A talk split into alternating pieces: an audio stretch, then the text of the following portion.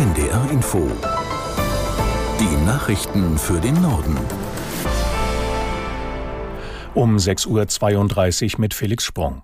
Im Gazastreifen sind beim Beschuss eines Krankenhauses nach Angaben des palästinensischen Gesundheitsministeriums mehrere hundert Menschen getötet worden.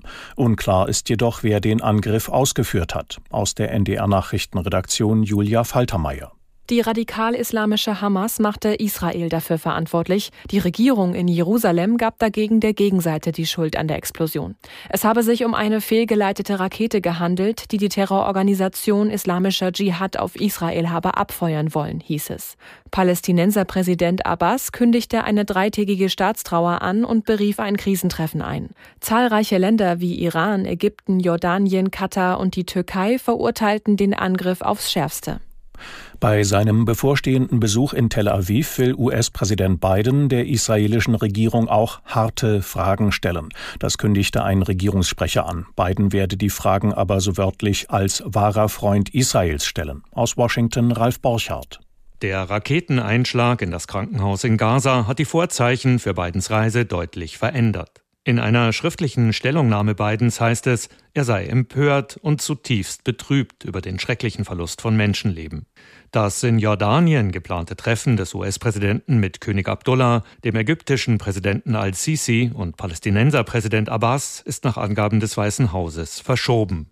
Damit bleibt ein reiner Israel-Besuch. Vier Ziele verfolgt Biden dabei nach Regierungsangaben Solidarität mit Israel zu zeigen, die humanitäre Lage im Gazastreifen zu verbessern, sich für die Freilassung der Geiseln der Hamas einzusetzen und andere Akteure davor zu warnen, die Krise für weitere Angriffe auf Israel zu nutzen. Gemeint ist vor allem die vom Iran gesteuerte Hisbollah im Libanon. Als Reaktion auf den Raketeneinschlag in dem Krankenhaus im Gazastreifen hat es in mehreren muslimischen Ländern Proteste gegeben. Inken Henkel aus der NDR Nachrichtenredaktion fasst zusammen, wo Menschen auf die Straße gegangen sind. In Jordaniens Hauptstadt Amman versuchten Demonstranten nach Angaben einer dortigen Nachrichtenagentur zur israelischen Botschaft zu gelangen. Auch in der Türkei haben viele Menschen protestiert. Wie die staatliche Nachrichtenagentur Anadolu zeigte, versammelten sie sich vor dem israelischen Konsulat in Istanbul. Einige schwenkten palästinensische Fahnen und riefen Nieder mit Israel.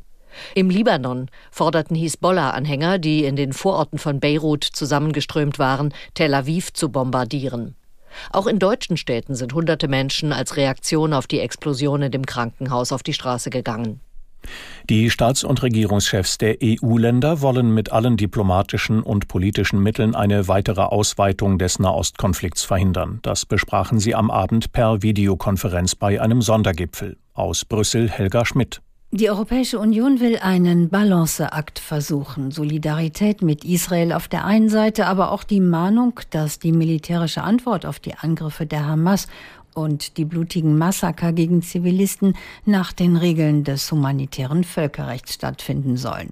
Nach dem Videogipfel der Staats- und Regierungschefs wurden allerdings auch Risse deutlich, vor allem innerhalb der Brüsseler EU-Spitzen. Kommissionspräsidentin von der Leyen ließ keinen Zweifel an ihrer Unterstützung für Israel. Es sei die Hamas, sagte sie, die unendliches Leid auch über die Palästinenser bringe.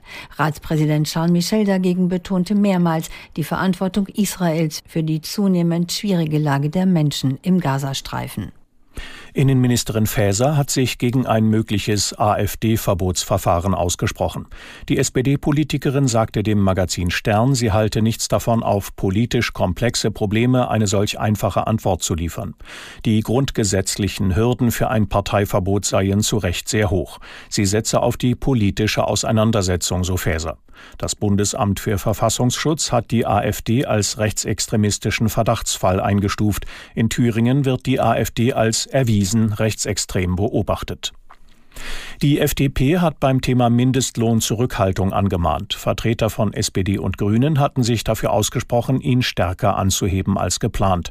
Dazu sagte der stellvertretende FDP-Fraktionschef im Bundestag Köhler, der Mindestlohn werde von den Tarifpartnern ausgehandelt, damit er nicht zum Spielball parteipolitischer Interessen werde. In den kommenden zwei Jahren soll der Mindestlohn um insgesamt 82 Cent auf dann 12,82 Euro pro Stunde steigen. So hatte es die die zuständige Kommission vorgeschlagen. Arbeitnehmervertreter bezeichneten die Anhebung als zu niedrig. Das waren die Nachrichten.